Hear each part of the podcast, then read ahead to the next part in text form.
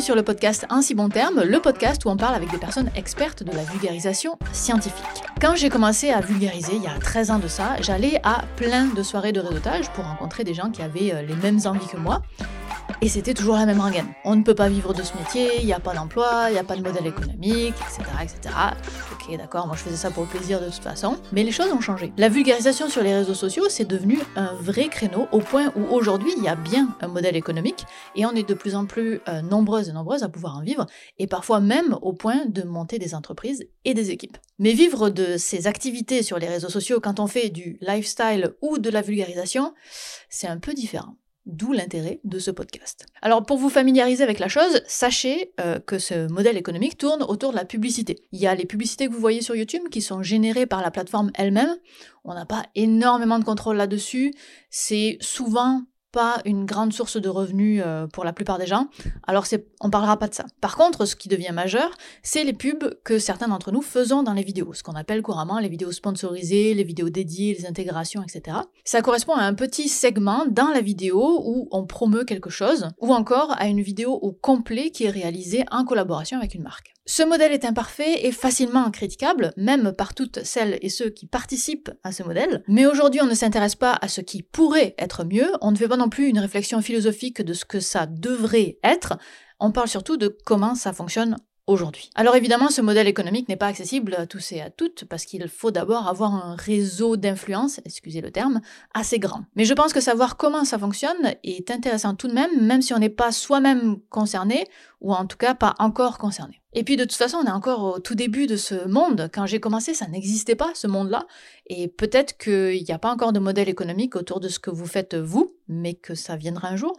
Qui sait? Pour parler de ça, j'ai fait appel à mon agente, celle qui s'occupe des contrats pour moi. Elle s'appelle Nawel Stouli et elle a fondé l'agence Loupine qui regroupe maintenant plusieurs agents et agentes euh, qui s'occupent de plein de vulgarisateurs et vulgarisatrices scientifiques des réseaux sociaux francophones. Ils ont aussi d'autres personnes qui ne sont pas des vulgarisateurs et des vulgarisatrices, mais moi c'est ça qui m'intéresse. C'est donc elle qui s'occupe de la négociation des contrats et peut-être que vous avez vu la série télé 10% qui a été diffusée il y a quelques années. Ça romance la vie des agents, d'acteurs et d'actrices de cinéma euh, dans cette série-là en tout cas. Eh bien Nawel fait sensiblement la même chose, mais pour nous qui évoluons sur les euh, réseaux sociaux. On va parler de beaucoup de choses dans ce podcast, on va parler de son métier, on va parler du monde de l'influence et de sa régulation, des difficultés à repérer quelles entreprises font du greenwashing, de la responsabilité des créateurs et des créatrices dans ce qu'ils promeuvent, du fait que euh, représenter des vulgarisateurs et des vulgarisatrices c'est un peu différent, de comment ne pas devenir un panneau publicitaire et de comment on devient agent. Si vous ne connaissez pas ce monde-là, eh bien écoutez, je la laisse expliquer sa vision des choses, puisqu'elle le dit en si bons termes. À quel point est-ce que ta vie ressemble à la série télé 10% euh, elle ressemble beaucoup à la série 10%, avec un peu peut-être un peu plus de mesure parce que on est dans un, on reste dans un métier en tout cas, les gens que je représente sont moins exposés que des grands acteurs de cinéma. Euh, c'est pas non plus les mêmes revenus, mais il y a beaucoup de parts de, vrai.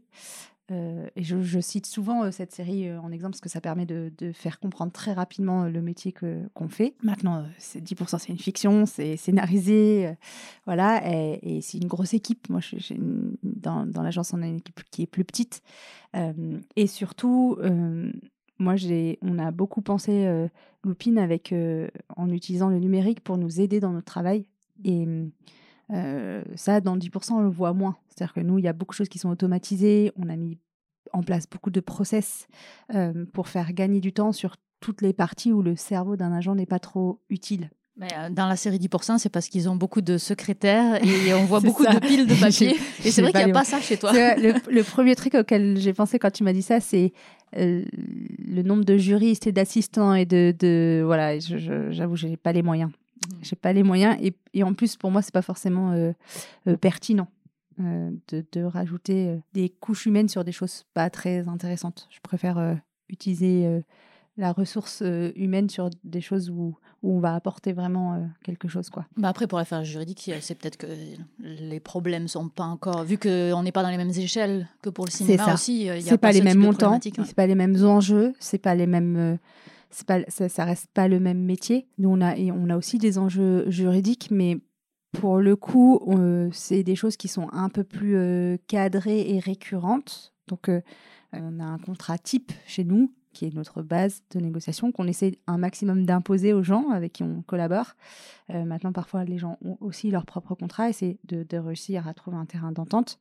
Euh, mais ça sera jamais, je pense, un contrat euh, en cinéma, ça va être je pense, plusieurs dizaines de pages. Là où moi, ça, les rares fois où j'ai eu des contrats qui dépassaient les 5-6 pages, euh, généralement, je le signe pas parce que c'est qu'il y a quelque chose qui va pas. Donc, euh, le note tient sur une page, donc je comprendrai pas que quand on voit un contrat de 20 pages ou 30 pages. Ouais, c'est pas pareil. On n'arrête pas de parler de contrat, qui est beaucoup le cœur de ton travail. Mm. Est-ce que tu peux juste dire c'est quoi en fait le métier d'agent? Ça consiste en quoi? C'est vrai que le métier de, quand je pense encore pardon à la série 10%, euh, il y a beaucoup de glamour et de relationnel, alors ce qui est une grosse partie de notre travail. Mais par exemple, j'ai eu des stagiaires de troisième qui voulaient venir en stage avec nous. Sur le sur le principe, je suis pas contre, mais je leur dis tu sais qu'en vrai le quotidien d'un agent, c'est d'envoyer des emails de passer du temps au téléphone et de gérer des contrats. Donc, euh, je me souviens plus de ta question, mais j'ai fait une belle digression. digression mais... Non, mais je te demandais ça veut dire quoi le métier d'agent. Euh, je pense que tu viens. Alors, le métier d'agent, moi, je dis toujours aujourd'hui, on fait trois choses. Euh, concrètement, le métier d'agent, de créateur et créatrice de contenu, le premier, c'est de gérer les demandes entrantes des partenaires, des marques et des institutionnels qui veulent travailler avec vous.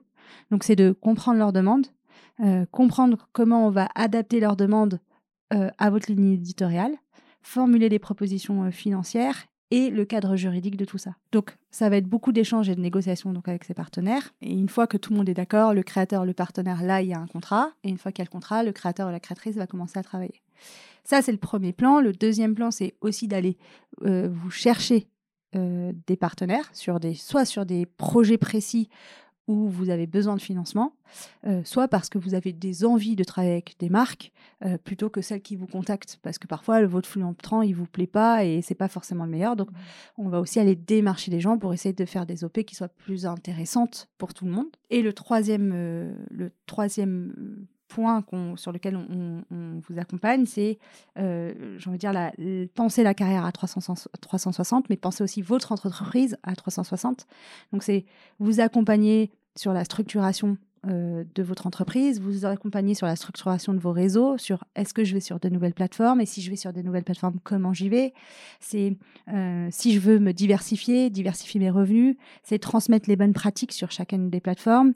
Et moi, je dis souvent, on essaie aujourd'hui d'avoir une, une communauté entre nous où tout le monde met son savoir sur la table et nous, les agents, on fait circuler les bonnes pratiques et les bonnes informations pour que tout le monde en sorte gagnant.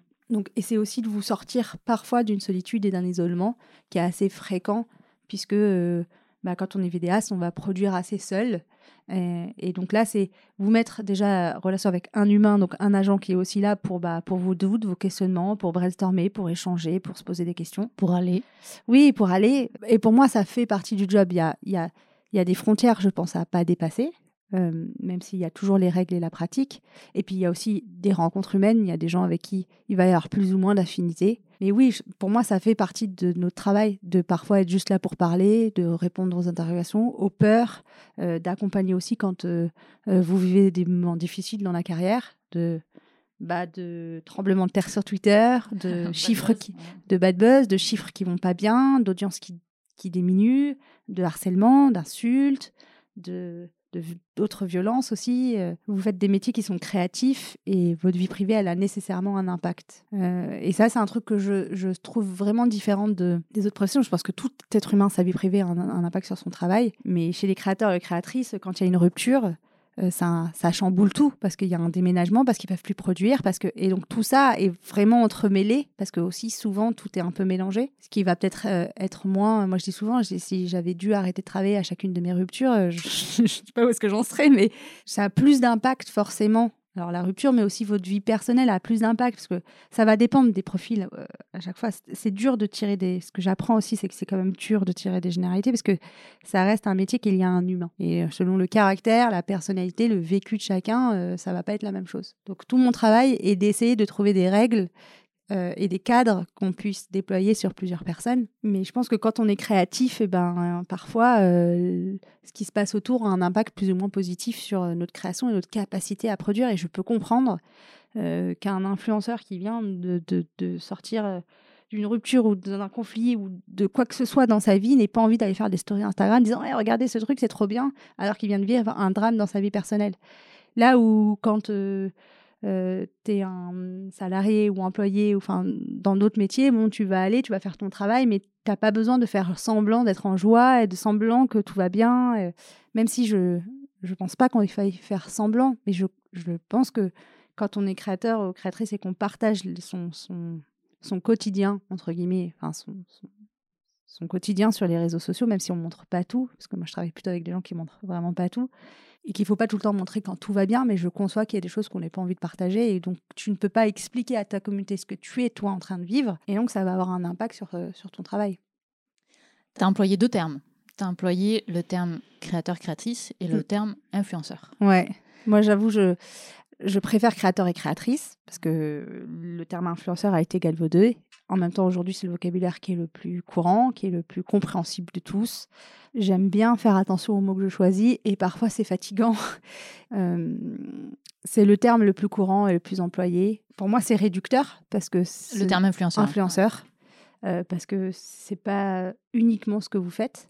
Maintenant, il y a une influence. Mais je, pensais, pense beaucoup à ça en ce moment parce que déjà, il y a un débat à l'Assemblée nationale, il y a une loi qui est en train de passer, etc. Donc les mots vont, avoir, vont se structurer, vont avoir une valeur juridique, etc. Mais je me disais, en fait, est-ce que euh, vous n'êtes pas juste des leaders d'opinion? Et pourquoi on n'a pas utilisé le mot leader d'opinion? Euh, Peut-être parce que ce mot leader d'opinion, il était attaché à des gens qui n'ont pas voulu partager ce mot, euh, aux journalistes, aux politiques. euh, et comme c'était un peu la nouvelle génération, peut-être il y a eu une petite lutte de boomers, de il faut qu'on leur trouve un nouveau mot, donc on a trouvé ce mot influenceur, et puis il y a eu pas mal de dérives. Et pour moi, quand un secteur arrive et est nouveau, il y a toujours des choses qui sont bien, des choses qui sont pas bien. Il y a plein de bonnes choses avec euh, les influenceurs et les influenceuses. Quoi, par exemple? C'est quoi les bonnes choses des influenceurs et des influenceuses? Pour moi, ils, transmettent des choses, ils nous apprennent des choses, ils nous divertissent aussi. Et je pense que le divertissement a un vrai pouvoir euh, pour changer les choses et pour changer le monde. Moi, je dis souvent, les réseaux sociaux vont changer le monde, changent le monde. En fait, c'est même pas un futur, c'est un présent. La question, c'est dans quel sens? Donc, ils ont un impact sur nos cerveaux et, j'aime accompagner des gens qui ont un impact positif sur mon cerveau. C'est-à-dire qu'ils vont pas euh, euh, me dévaloriser, indirectement. Hein. C'est-à-dire, euh, il y a peu de créateurs qui vont te dévaloriser de manière automatique, mais quand je vais les voir, en fait, ça va provoquer de l'angoisse, ça va provoquer de la dévalorisation, une sensation de perte de temps, une sensation de pas d'apprendre. euh. Mais pour moi, comme tout média, en fait, euh, il y a des médias qui ont, qui ont leur spécificité et il y en a qui sont, pour moi, plus positifs que d'autres. Même dans le divertissement, je pense qu'il y a une différence entre différents types de divertissement. Oui, tout à fait, je suis d'accord. Je vais re- repasser à des choses très euh, pratico-pratiques. Euh, pour, euh, le- Parce que moi, je sais comment ça se passe. Un deal, Ouais. en général, tu as, employé le mot de OP. Ouais. Est-ce que tu peux expliquer c'est quoi les différentes OP, comment ça se passe Ouais. Vraiment du pratico-pratique?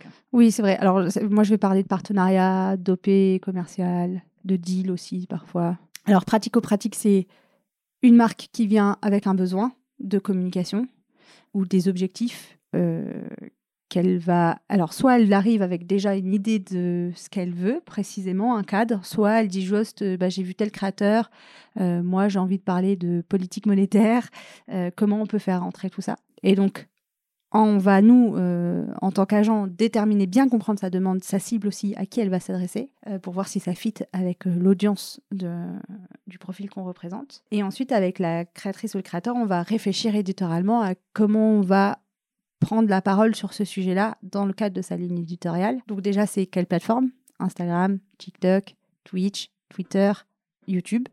Et après, sur chaque plateforme, il y a une spécificité de format. Donc sur YouTube, on va aller sur des vidéos dédiées ou sur des intégrations d'une à deux minutes. Donc une vidéo dédiée, c'est une vidéo qui est co-créée avec la marque, où la marque va relire le script avec, euh, avec le créateur et la créatrice. Là, ils ont souvent pas, ils ont un droit sur le fond, c'est-à-dire que s'il y a des erreurs scientifiques, des erreurs sur le fond, elle a le droit d'intervenir, moins sur la forme, puisque le but c'est de laisser euh, le profil euh, utiliser son vocabulaire. Et il y a les intégrations sur YouTube qui sont euh, des intégrations qu'on voit beaucoup passer sur, sur les chaînes en début, milieu fin de vidéo qui durent une à deux minutes. C'est les intégrations NordVPN et RhinoShield que tout le monde connaît et qui sont là plus indépendantes de la ligne éditoriale et qui vont vivre par elles-mêmes. Et là, la marque décide d'un brief très précis sur ce que le créateur va dire euh, pendant, pendant ce, temps-là. Euh, voilà, et après sur Instagram, bah, c'est les stories, les posts Instagram, les réels, et sur TikTok, c'est des, des contenus dédiés à la marque. Bah, J'ajouterais sur les, euh, les, vidéos dédiées que, en effet, moi, ça m'est jamais arrivé dans les vidéos, les quelques vidéos dédiées que j'ai faites, d'avoir les partenaires qui corrigeaient le texte. C'est-à-dire mmh. qu'éventuellement une, une, erreur scientifique, mais ça, je suis heureusement qu'ils le font, parce que c'est pour ça qu'on travaille avec eux aussi en général. Mais jamais j'ai eu une relecture. Donc il y, y, y, a eu aussi un, un, apprentissage de la part des marques ou des entreprises, je ne sais pas comment les appeler, de savoir comment travailler avec nous. Et donc euh, toi, tu fais tout ce travail en amont d'éducation. on met le cadre. Ça m'arrive encore euh, qui euh, ça nous est arrivé, euh, je sais plus, il y, a, quelques mois où on a, j'ai remis un cadre, on a remis en haut, en gros, en rouge, vous ne modifiez pas le texte, vous, vous devez laisser que des commentaires. Et souvent, ça nous arrive avec des marques qui travaillent pour la première fois et qui se rendent pas compte de la violence et de l'absurdité aussi parfois de faire ça en fait, parce que de remplacer euh, bleu par marine, ça, ça n'a pas trop d'intérêt en fait. Donc c'est vraiment, ils sont là que pour corriger le, fond et qu'on ne dise pas d'erreur et après ils laissent. mais j'ai voilà, ça, demande, ça demande et ça pour, pour le coup c'est vraiment, j'estime notre travail d'éviter que ça arrive jusqu'à vous. C'est-à-dire que nous souvent c'est des allers-retours avant et de, de bien leur expliquer ce qu'ils ont le droit de faire, pas le droit de faire, et c'est pas parce qu'ils payent qu'ils ont tous les droits. Et justement, euh, donc il y, a forcément une question d'éthique, de, qu'est-ce qu'on accepte, qu'est-ce qu'on n'accepte pas. Comment est-ce que ça c'est défini? Parce que j'imagine, bah, moi je sais comment c'est défini chez moi, mais ça doit changer en fonction des, euh, des personnes. Ouais, c'est ce qui est compliqué aussi en tant qu'agent, c'est que finalement euh, je maîtrise pas tout. C'est-à-dire que moi, les, profils qu'on va sélectionner, ils sont sensibilisés au fait que nous avons une éthique. Donc c'est aussi pour ça qu'on travaille ensemble, parce qu'on est plutôt raccord sur ces éthiques-là. Après, chacun a son curseur. Chacun a des, nouveaux, des niveaux de tolérance. Certains vont euh, pas du tout vouloir travailler avec des VPN, mais acceptent de travailler avec de la fast fashion, tu vois. Mmh. Euh, d'autres sont anti-fast fashion et, un VPN, ça va pas poser de problème.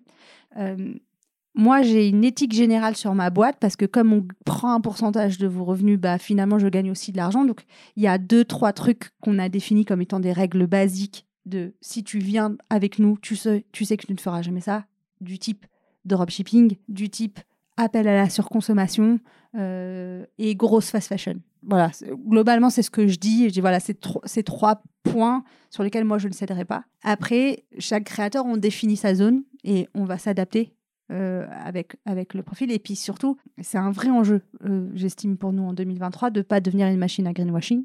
On est très sollicité pour ça. Et je suis très modeste là-dessus parce que euh, je pense qu'on fera des erreurs. Et c'est très dur de juger les choses. On, gère, nous, on a fait, en un an, on fait 500 partenariats.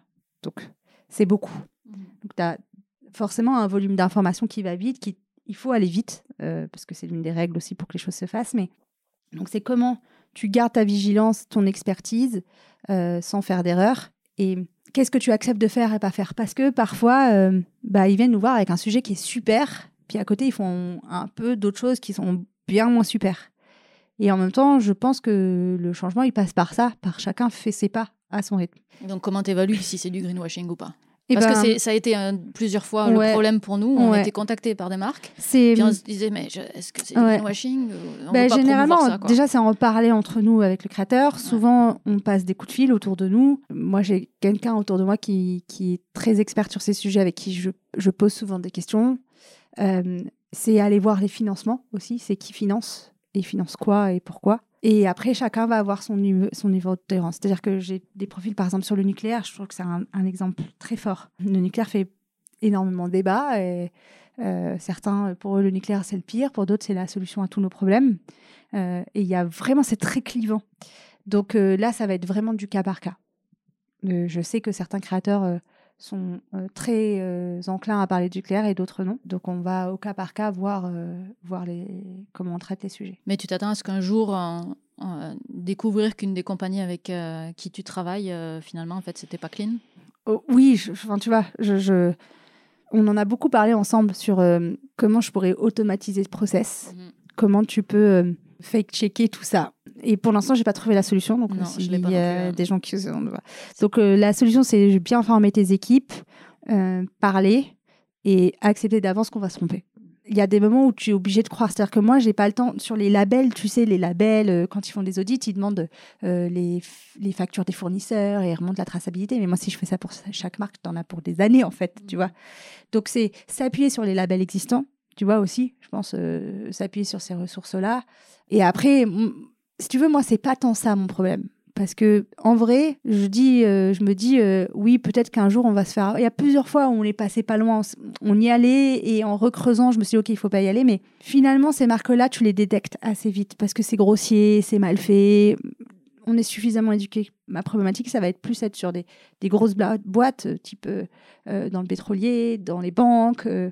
Qu'est-ce que tu fais de ces acteurs-là qui sont qui ont du poids, qui ont de l'argent, qui ont une place hyper importantes dans nos sociétés et qui viennent me voir en disant bah voilà nous on est en mouvement on fait ça on fait ci euh, euh, on veut changer euh. tu peux pas jauger de à quel point c'est sincère quoi. Ouais. Mm. c'est à dire que moi le mec en face de moi je à chaque fois je le crois. Tu vois ce que je veux dire? C'est à dire que il vient avec ses preuves à lui. Donc je vais aller me renseigner avec d'autres associations tu vois de, de j'ai un panel de gens à qui je peux passer des coups de fil et se poser la question et j'essaye de venir auprès du créateur en disant voilà le risque, euh, ce qu'il m'a dit, ça c'est vrai, ça c'est faux. Et puis souvent, c'est ni vrai ni faux en fait. Mmh. C'est vrai que s'ils sont en train de bouger. Mais c'est aussi faux que là-bas, à gauche, ils n'ont pas bougé du tout. Et en même temps, ce sont des acteurs hyper importants de, nos écosystèmes de vie en fait.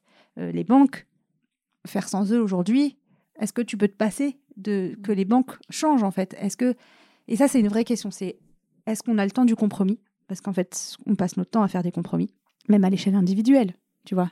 Tu fais des compromis sur euh, le nombre d'avions que tu vas prendre, euh, tu vas arrêter de manger de la viande, mais tu vas... Voilà, ce n'est que des compromis sur ces questions-là.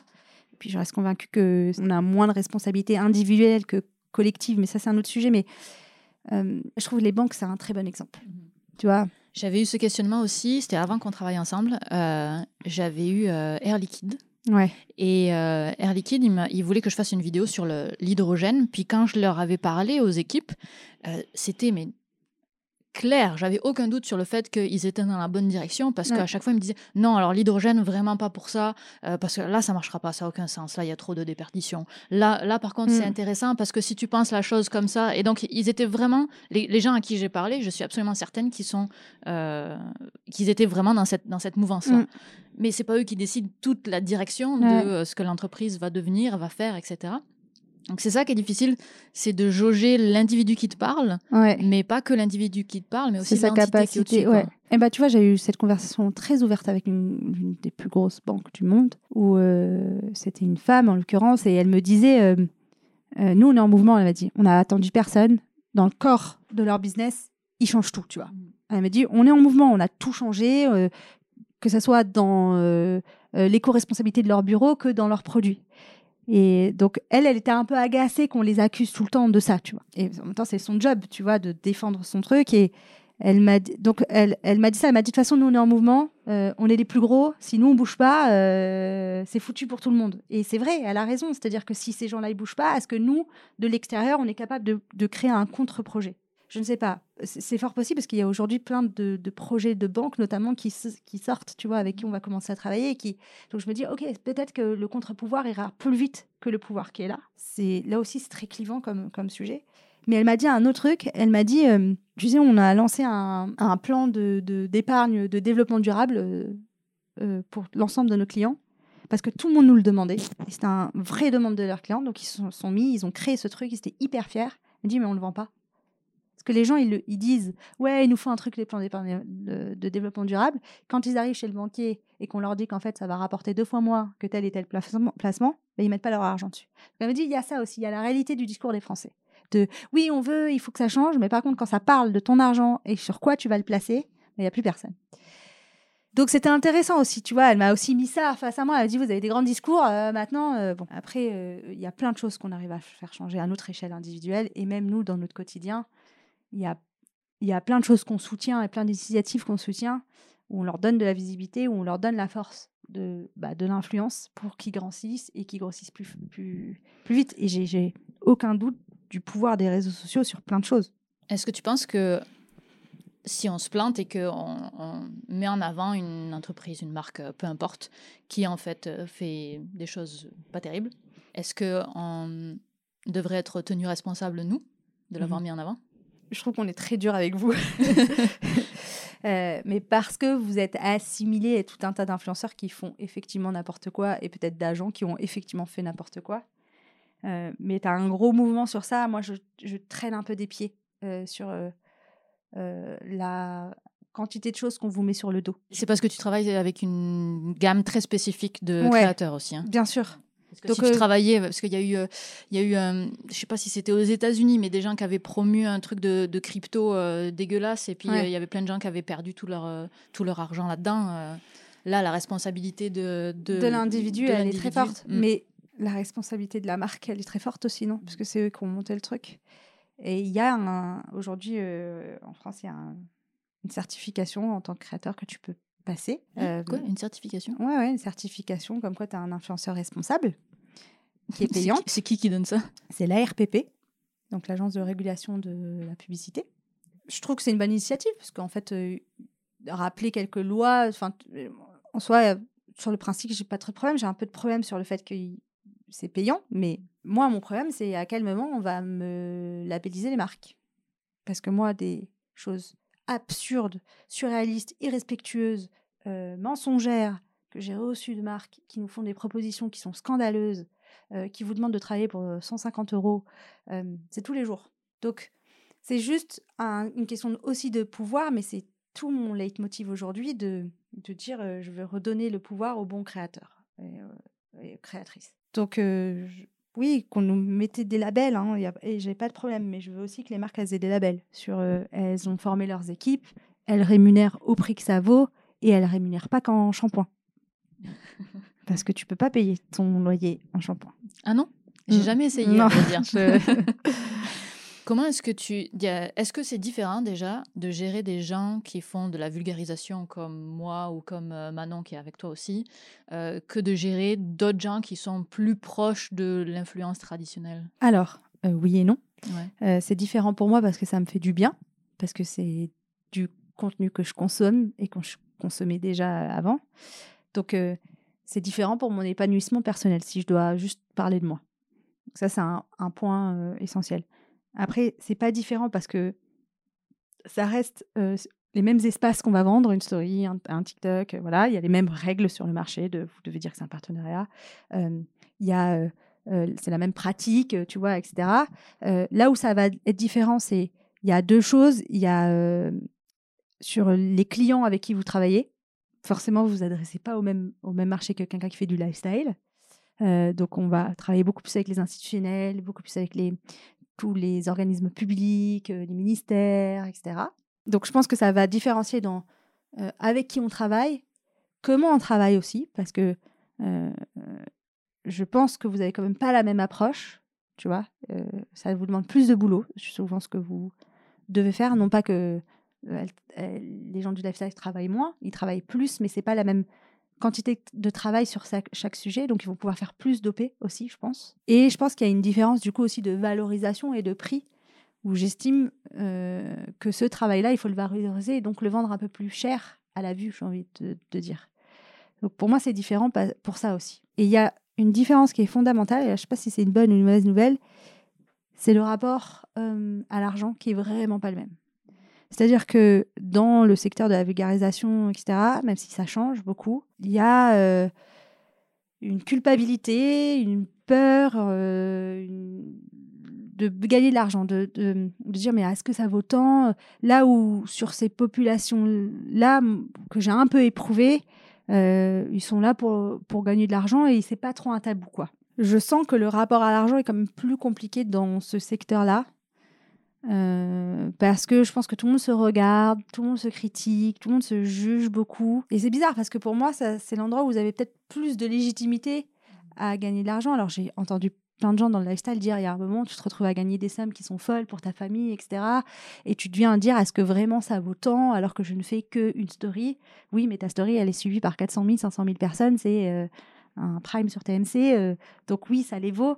Euh, en fait, il y a souvent le marché américain qui va plus vite que le marché français, et je pense que le- les partenariats ont d'abord commencé sur ce secteur-là, et quand ils sont arrivés dans le secteur de la vulgarisation, etc., tout le monde a marché sur des yeux. En fait, dès qu'on allie euh, argent et, euh, savoir, en France, ça, Là où je pense que dans d'autres pays, on est plus à l'aise de mélanger l'argent et la culture, l'argent et le savoir. Je, pense qu'on part du principe que si tu fais un truc culturel, tu peux pas gagner d'argent, quoi. Ça, ça, ça vaut quelque chose. euh, Il y a un prix sur le marché qu'on fixe, qu'on fait augmenter, qu'on fait évoluer.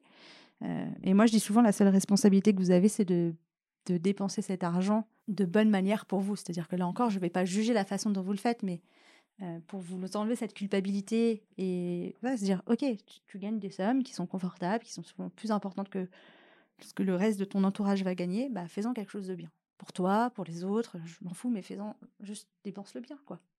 Donc finalement, tu, tu dirais que euh, toi, tu essayes d'avoir des, euh, que les contrats soient plus lucratifs, entre guillemets, par contrat, pour Ouais. la vulgarisation, parce qu'il y a plus de travail derrière? Oui, complètement. Ok. Bah, je pense que c'est un parfait, un parfait exemple, mais c'est à peu près le cas de tous. Mais tu forcément entre faire un haul de, vêtements où tu reçois les vêtements, tu les ouvres, tu les regardes, et euh, toi qui vas euh, lire 14 artistes scientifiques, euh, tu vas faire relire ta vidéo, tu as un mois de travail sur une vidéo, bah, comparativement, c'est il y a un moment, euh, c'est pas le même temps de travail, quoi. Non, c'est pas le même temps de travail, mais ça veut pas dire que les marques en face euh, acceptent ce- cette différence de prix-là non plus, quoi. Tout à fait. Donc, euh, c'est Oui, le- parce le- que s'il y a quelque ça, chose que j'ai compris avec ce milieu-là, c'est que à aucun moment je vends mon train de, tra- de, tra- de travail. Ce qu'on vend, c'est le, le rich. le, le Ouais. reach, donc Mm. la capacité à rejoindre des gens pour la marque.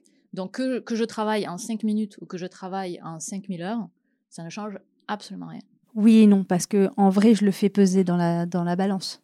Je, tu vois, je le valorise. Toi, c'est à peu près tout le temps le même temps de travail, mais j'ai des créateurs où selon les formats, c'est pas le même temps de travail, et donc selon les formats, j'ai des grilles de prix différentes, Mm. parce que je sais euh, que c'est pas le même temps de travail, ou aussi parce qu'ils ont plus de gens à payer sur ces formats-là, tu vois. Mais tu pourras jamais dépasser un certain prix. C'est-à-dire que si tu demandes le double de ce que ça vaut en termes de reach, même si tu le justifies par de la prod, c'est compliqué. pas, ouais, ça. Mais encore une fois, parce que c'est pas le, Mm. c'est pas le temps, c'est pas la valeur que Ouais. du, du Au final, ce qu'on vend, c'est vos vues. Et c'est très dur à entendre. Mm. On se bat beaucoup pour autre chose.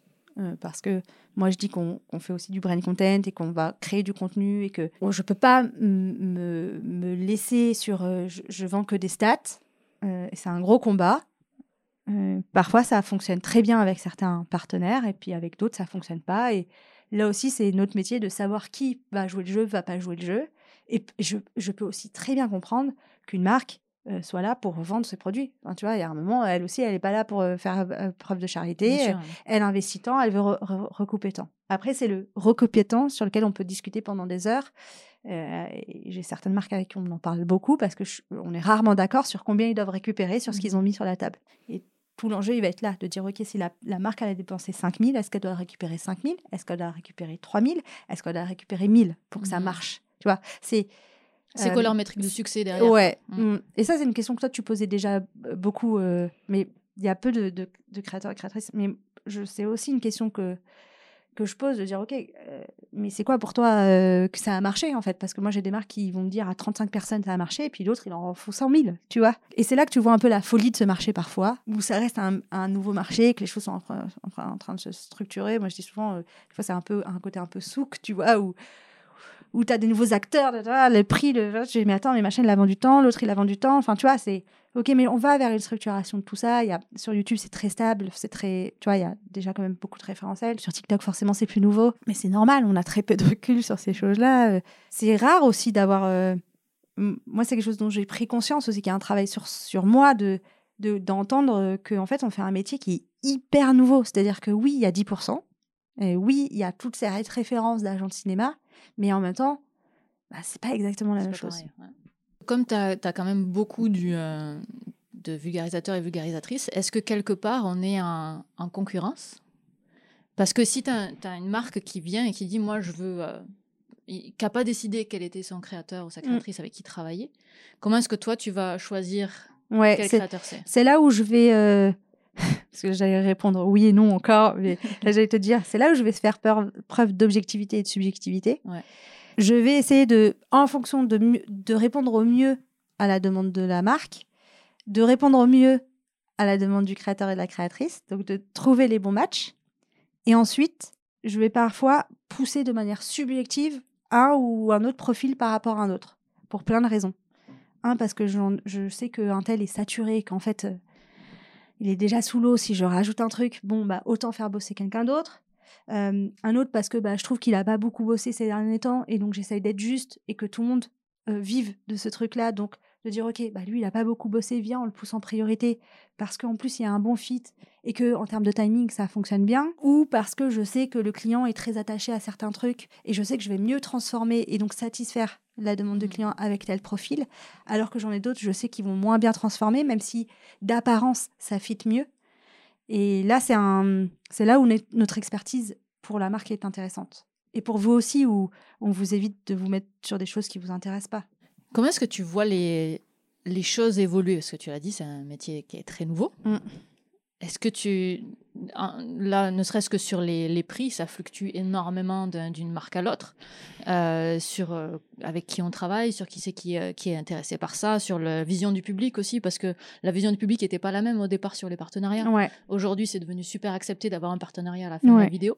Comment est-ce que tu vois les, choses évoluer, que ce soit de la part des marques, de la part du public et de la part des créateurs? On a été dans une grosse période de croissance, euh, de croissance des prix, mais de croissance du nombre de vues, du nombre d'abonnés, parce qu'il y a le Covid et que vous avez tous aussi bénéficié du fait que les gens étaient plus chez eux, consommaient plus. Donc on, sort un peu de cette période de- un peu d'euphorie.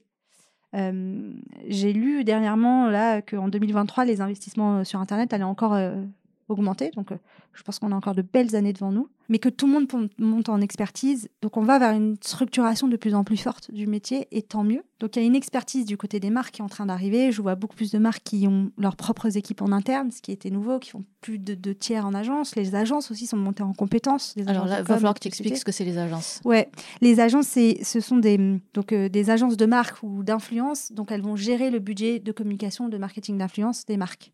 Donc, la marque va, je vais dire n'importe quoi, mais la marque a 100 000 euros à dépenser pendant l'année.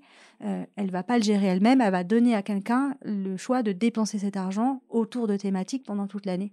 Et cette agence va venir voir les agences de talent euh, en disant bah, chez toi, je prends un tel et un tel, chez l'autre, je prends un tel et un tel, et chez l'agence C, je vais, et, et j'ai ma campagne sur l'année. Ouais, donc, Donc- les, agences, c'est les agents de marque. Tandis Ouais, que toi, ça. tu es une agence de personnes. C'est ça. Ouais. Et pour simplifier tout ça, il y a des, des agences de personnes qui sont aussi agences de marque. Et ou des agences de marque qui sont aussi, aussi agences de talent. Euh, ce contre quoi je me bats beaucoup, parce que j'estime que tu peux pas défendre tout le monde. Mais euh, il y a des questions de rentabilité aussi. C'est plus rentable aujourd'hui euh, de faire les deux. C'est plus compliqué de trouver un modèle économique sur. En tout cas, quand on est dans, dans, dans la transparence, l'éthique aussi que j'ai, c'est-à-dire que euh, je vous survends pas, vous savez à combien je vous vends, donc je fais pas de surmarge en fait, parce qu'il y a toute une opacité et tout un, un Ouais. trafic de marge dans, dans ce secteur. Il y a plein de gens qui viennent manger sur ce gâteau et à la fin vous êtes souvent les moins bien rémunérés, alors que c'est vous qui avez la valeur, qui avez la communauté en fait.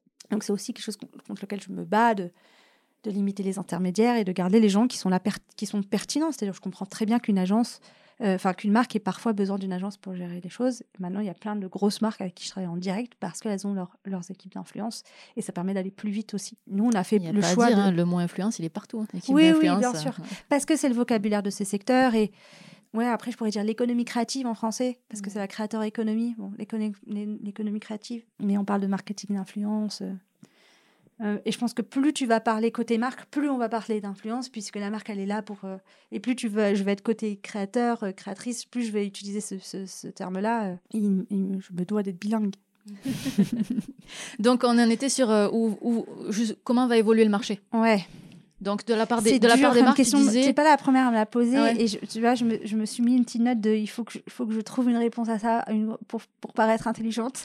Mais- Mais moi, j'ai déjà une partie de réponse parce qu'on a eu ça euh, avant-hier, où tu m'as dit, avec Ah oui. telle marque, à partir de maintenant, ils acceptent plus que tu fasses une intégration en fin de vidéo. Il Ouais. faudra que tu fasses l'intégration en début de vidéo. oui, Et puis, moi, juste moi, j'ai statué, bah, je travaillerai plus jamais avec cette marque. oui, Jusqu'à ce que je change d'avis ou il change d'avis. ouais. Parce que selon moi, euh, non seulement j'ai pas envie de le faire, mais aussi je pense que le public est pas prêt à, euh, à avoir ça parce que c'est quelque chose qui est très courant dans le marché américain, qui ne l'est pas encore dans le marché français. Il est sur le marché français, mais est pas sur la vulgarisation, mais sur le Ouais, divertissement. Sur la vulgarisation, mais je Mm. regarde le marché de la, la Ouais. vulgarisation. Et euh, donc, euh, pour moi, ça, fait, ça, ça, ça fait partie des évolutions de vers où s'en va le marché. Ça en va Ouais. vers quelque chose qui ressemble aux États-Unis. Bien sûr. Donc, on, on voit assez vite. euh, En vrai, le marché il grossit. euh, on- le, le métier de créateur et de créatrice est- commence à être plus commun, plus acquis, plus compris. Euh, vos communautés grossissent, donc vous avez une puissance qui grossit, donc les moyens de faire plus de choses. Euh, vous, vous êtes vraiment des médias à part entière pour moi. Peut-être aussi c'est ça, c'est de se dire on va vers un monde où euh, avant on avait 10 stars, aujourd'hui il y en a 50 qui ont chacun une communauté de 500 000 personnes. Quoi. mhm. Donc ça, ça fait un peu exploser les bulles, ça a ses avantages et ses inconvénients.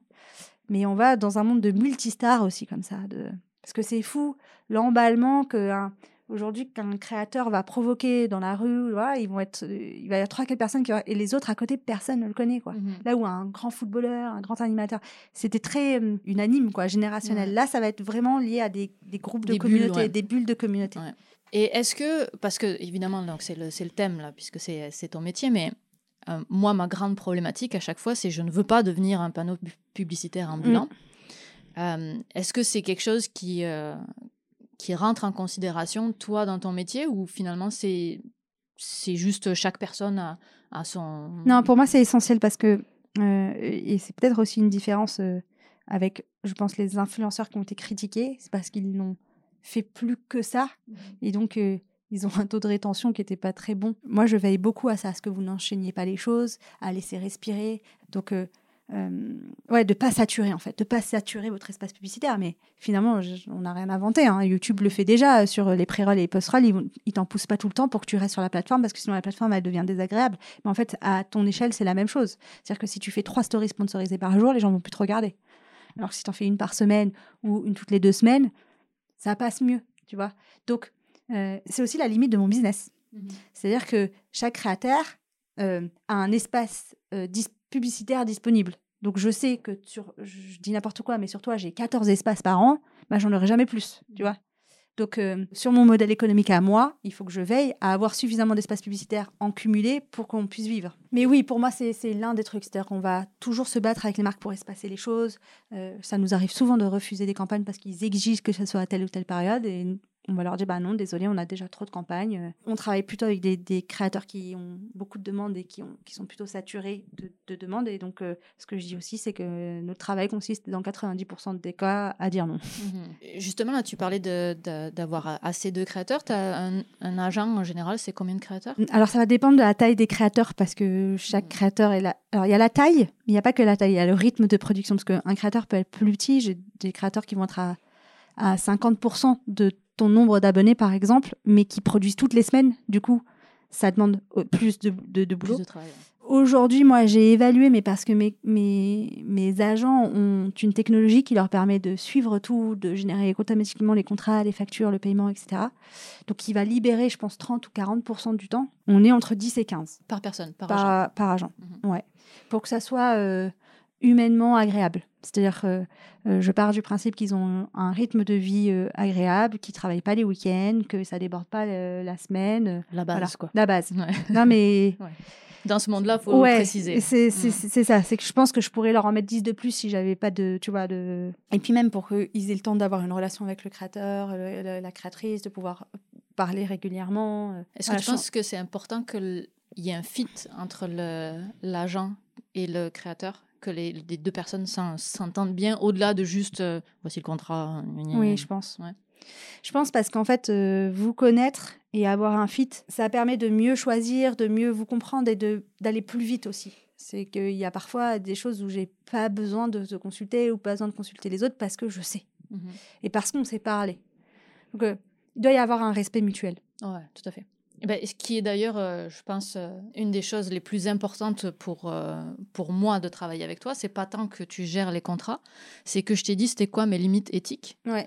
et mes, les, les valeurs que, que j'avais, puis mes limites éthiques, et tu me proposes même pas Oui. les choses qui rentrent pas dans ce cadre-là. Ouais. Alors que quand c'était moi qui recevais les, les mails, chaque fois, j'étais en remise en question de bon, mais c'est-à-dire que là, ce contrat-là, je l'ai là, demain, Bien je sûr. sais pas s'il y en a. Et Ouais. quand- toi, tu vois le marché, tu connais mes limites et tu es Ouais. capable d'avoir ce jugement-là. C'est ça. Tout en discutant aussi parfois. Parce qu'il y a aussi parfois où je sais que ça risque d'être non, Ouais. mais je, Tu me demandes quand même. je hein. demande juste. Parce que aussi moi je suis en permanence en apprentissage de je vais parce que déjà les, choses évoluent. C'est-à-dire un truc qu'on a dit donc on a on disait non mais mais c'est aussi régulièrement des fois il y a des choses qui arrivent. Je sais que ça va pas se faire mais j'ai envie de comprendre pourquoi. Et comme ça moi je- j'emmagasine le, le raisonnement et donc je peux le le, comprendre pour d'autres choses. Dans la 90% des cas, on essaie de vous demander avant de vous proposer à, des marques. Parfois, ça va trop vite et les marques arrivent et je le fais un peu feeling et je dis c'est sous réserve de validation du profil et on va, on va pousser vos profils. Et ça, aujourd'hui, moi, ça va être mon principal euh, métier vu qu'on on grossit et qu'on se structure et que donc aujourd'hui, j'ai des agents qui travaillent avec moi. Euh, moi, je rencontre euh, chaque profil qui rentre chez nous et en rencontrant la personne, je me dis ok, je vais la mettre avec tel ou tel parce que je sais qu'humainement ça va fitter, ils ont des centres d'intérêt en commun, ou parce que dans sa team il a déjà tel créateur. Moi j'essaie aussi de créer des teams, tu vois, de, de sujets, parce que pour faciliter le travail de mes agents, mais je, si j'ai quelqu'un sur le bricolage, si je prends quelqu'un d'autre à peu près dans le même secteur, je vais les mettre ensemble, ça va aller plus vite parce que ça va être le même type d'annonceur. J'a- J'avais posé la, la question sur euh, Instagram. J'avais dit est-ce que vous avez des questions pour, euh, Ah oui. pour mon agent? J'ai cherché pendant 24 heures une vanne à faire. Et t'as pas trouvé? Je l'ai pas trouvée. Enfin, J'ai oublié aussi de, la, de continuer à chercher. Et donc, dans les, dans les questions qui sont revenues, et je pense que Je suis c'est hyper curieuse. c'est d'autres euh, personnes qui se posent la question à partir de quand est-ce qu'on Ah a oui. besoin d'un agent? On me pose souvent cette question. Ouais. Euh, à partir du moment où ça vous prend trop de temps. Mm. Alors, je presse aussi pour ma part. C'est que je me suis malheureusement rendu compte que des profils d'un certain niveau sont, sont compliqués à amortir pour moi parce que ce que je dis toujours, euh, un deal à euh, 2000 euros ou un deal à 20 000 euros, ça prend à peu près le même temps. Et on n'est pas à l'abri que celui à 2000 euros soit plus compliqué parce que la marque, c'est, ça devient une grosse somme pour elle, 2000 euros, alors que quand quelqu'un peut lâcher 20 000 euros, c'est que souvent, c'est pas une grosse somme pour eux. Euh, on parle de montants qui peuvent être très impressionnants, mais euh, parfois, l'OP à 2000 euros, c'est avec du coup une marque pour qui c'est beaucoup d'argent, donc ça devient très stressant. Ils vont vouloir survalider. Sur... Donc, moi, en tant qu'agent, je me suis aussi rendu compte que les petites communautés, c'était compliqué pour nous à amortir, dans une logique de j'ai des, des salariés à payer. Euh, donc, j'ai envie de dire, à ce stade-là, vous n'en avez pas besoin Au Euh, stade de 2000, tu veux dire. de oui de 2000 ou en tout cas peut-être que je pourrais donner des chiffres tu vois de moins de 50 000 abonnés voire même 100 000 abonnés sur YouTube après sur chaque Est-ce qu'on peut plateforme. parler d'abonnés. Parce que s'il y a quelque chose ce qu'on que j'allais dire c'est le nombre de vues qui Ouais, va compter Mm. mais je dirais qu'en dessous de 50 000 vues je suis pas sûre que vous ayez besoin d'un agent mais je dis aussi que à ce début de carrière quand tu commences bah, ton agent il va quand même te prendre 20 30% de tes revenus selon les gens. Euh, et à ce stade là c'est beaucoup d'argent Euh, et donc, c'est un frein à ton développement parce que tu ne vas pas réinvestir cet argent dans ta prod. Quand tu commences à faire des grosses sommes, d'aller dédier 20% de tes revenus à quelqu'un qui va t'enlever toute cette charge mentale, c'est une évidence. Donc, je pense qu'il faut le faire le maximum de temps où tu peux, toi, gérer les choses euh, en termes de- de- d'espace disponible de cerveau. Et il faut aussi aller voir quelqu'un quand tu commences à avoir beaucoup de demandes, en fait. Parce que quand tu commences à avoir beaucoup de demandes, c'est que tu es identifié et que donc tu es en train de grossir et qu'il y a, y a du volume et que ça devient aussi intéressant pour l'argent. Parce qu'il y a être intéressant pour le créateur et puis il y a être intéressant pour l'argent. Après, j'entends aussi, ce qui est toute ma problématique, moi, peut-être un peu éthique, mais de se dire, OK, mais en fait, c'est ces créateurs-là qui ont besoin d'argent, donc ils auraient besoin qu'on leur apporte des Mhm. OP. Euh, mais comme ils sont petits, les OP, elles sont pas très importantes, donc c'est pas très rentable pour moi, mais en même temps, ils ont besoin de moi. Donc moi, j'ai tranché hein, de manière très, euh, très simple, qui est que bah, j'ai une team de petits créateurs euh, qui vont représenter X% de, de, de mes profils. Et voilà, j'ai cela, j'ai mis mon temps sur eux, euh, je fais un pari qu'ils vont grossir, euh, mais je peux pas en prendre plus. Il y a aussi, est-ce que c'est pas une bonne chose finalement que euh, il y ait des créa- les créateurs qui arrivent avec euh, un agent, ils aient déjà au moins négocié un ou deux contrats, ils aient déjà fait leur, un petit peu leur, leur, leur expérience. Ouais, c'est vrai, t'as raison, j'avais jamais pensé à ça. Parce que Mais ça, vous ça- aurait été mille fois différent si j'avais fait mon premier contrat avec toi. Tu as raison. Parce que tu vois, j'ai eu des cas où de gens qui n'avaient jamais rien négocié et qui ne se rendent pas compte de la difficulté, de la maltraitance parfois qu'on subit. Et c'est vrai que j'ai vachement plus de peut-être de bienveillance ou de compréhension de la part d'un créateur qui a déjà subi ça entre guillemets parce que ça reste parfois un métier pas très facile. Et là, tu vois, je- effectivement, je pense à plein de, de profils comme toi qu'on a récupérés alors que vous étiez déjà bien installés, bien structurés. Euh, avec qui ça a un vrai plaisir, mais parce que vous comprenez très vite les enjeux, ce qui est faisable et pas faisable en fait. Vous n'allez pas nous demander des choses qui sont pas faisables, euh, donc en fait on va plus vite. Ouais, on, a- on s'est dé- déjà éduqué. Effectivement, quoi. ouais. Donc tu, tu as raison, c'est peut-être aussi pas mal d'aller se confronter un peu au truc Mhm. pour comprendre. euh, pour comprendre. Mais, Mais, mais avoir je une pense, ou deux fois. Ouais. Mais c'est pour ça, moi, je, je prêche vachement, et c'est ce que j'avais fait au Frames, et tout le monde m'avait dit, mais pourquoi tu fais ça? Mais je Frames prêche qui est un festival Oui, de vidéastes. euh, de, de, de former les créateurs et les créatrices, tu vois? Euh, moi, j'ai pas peur de, de, de, de ces jeunes, alors pas en termes d'âge, mais de ces petits créateurs, de leur donner les armes pour qu'ils se défendent. Parce que je pense que c'est important qu'ils comprennent ça. Et en fait, c'est bénéfique pour tout le monde, parce que si un petit créateur se vend mal, euh, bah, la marque, elle prend cette habitude, et même avec les gros, elle va mal les... Elle va- Donc, c'est dans mon intérêt. Et puis, je me dis aussi que, euh, en fait, pour moi, l'agent, c'est pas... c'est c'est pas que gagner plus d'argent, c'est aussi te, te débarrasser de cette charge mentale, en fait. Mhm. Ah oui, pour moi, le, vraiment, le, le, le point premier, c'est la charge mentale. C'est que tu as un seul interlocuteur, en fait. Ouais.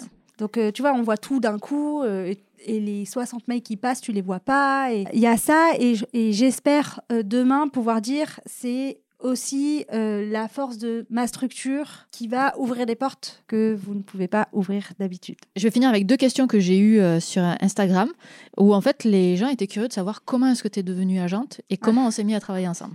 Comment je suis devenue agente En fait, parce que j'ai eu ma propre chaîne YouTube pendant euh, quelques années. Et qui donc, s'appelait Miss Book de critique littéraire. Et du coup, j'ai commencé par défendre mes propres intérêts, enfin, à négocier des partenariats. Puis, euh, j'ai négocié les partenariats de quelques potes euh, youtubeurs. Après, j'ai bossé pour une boîte de production télé où j'ai lancé des chaînes YouTube. Et donc, là aussi, je suis allée chercher des partenaires. Et un jour, je me suis dit, bah, en fait, euh, c'est le métier que je suis en train de faire, en fait. C'était, ça s'est un peu imposé à moi, quoi. par hasard, euh, pas- ouais, par, par, la, le- par la vie. par la vie. Ok. et comment est-ce qu'on s'est mis à travailler ensemble? C'était via Cyrus, je pense. Ouais, ce que j'allais te demander. Donc, l'un des créateurs avec qui je commençais à bosser dès le début, où d'abord on est devenus amis parce qu'on s'est rencontrés en tant que youtubeur et youtubeuse euh, à une soirée YouTube, je crois, euh, au YouTube Space à l'époque euh, avec Cyrus. Donc, on est d'abord devenus amis. Pendant plusieurs années, on a été amis d'abord. Donc Cyrus Et- North, qui a la chaîne Cyrus North. Ouais. Voilà. Et donc, j'ai commencé à le représenter, euh, lui et Toupette, euh, qui est une chaîne sur les animaux de compagnie. Et en fait, euh, pendant longtemps, euh, Cyrus me, me demandait, me disait est-ce que je peux donner ton nom aux gens? Et comme j'étais indépendante, j'avais déjà quatre profils. Et je lui disais de pas trop donner mon nom parce que je pouvais pas prendre d'autres gens. Et puis moi, je faisais d'autres choses à côté, en fait. Et puis quand j'ai décidé de monter ma structure et de vraiment le socialiser, j'ai dit à Cyrus, bah vas-y, c'est bon, euh, je suis prête à prendre d'autres profils. Et, et je lui ai dit que je recherchais des filles euh, dans la vulga. Et donc, euh, lui, il connaissait déjà vachement ce, ce secteur-là. Donc, il m'a présenté Manon euh, de C'est une autre histoire. Et toi? Donc euh, Manon numéro 5 et moi numéro 6 dans ton Ouais, je crois que ça, c'est- Quelque chose comme ça? Ouais, même. Manon, elle était un mois avant, un mois avant moi, je Ouais. pense. Ouais, quelque chose comme ça. Oui, c'est vrai, j'ai pas regardé de Ouais. Manon. Manon et toi, vous êtes arrivés très tôt. Ouais.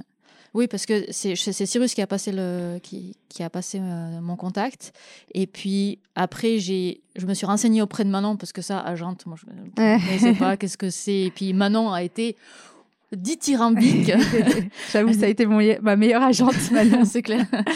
Manon, euh, agente d'agente, Ouais. euh, euh, très clairement. Et puis, euh, alors maintenant, ça y est, tu vois, j'assume, je sais ce que c'est mon métier, et je, je- et je l'assume alors que je suis peut-être un peu en train de le quitter, parce que je pense que je suis surtout en train de devenir chef d'entreprise, mais j'ai mis vachement de temps à assumer, et de, parce que c'est pas un métier que j'ai appris à l'école, et c'est un métier que j'ai appris de personne. Donc j'ai encore parfois des gros syndromes, peut-être d'imposteur, mais de, de, de crise existentielle, de dire, enfin, pas de crise existentielle, mais de dire, est-ce que je me trompe? Est-ce que j'ai bien fait les choses?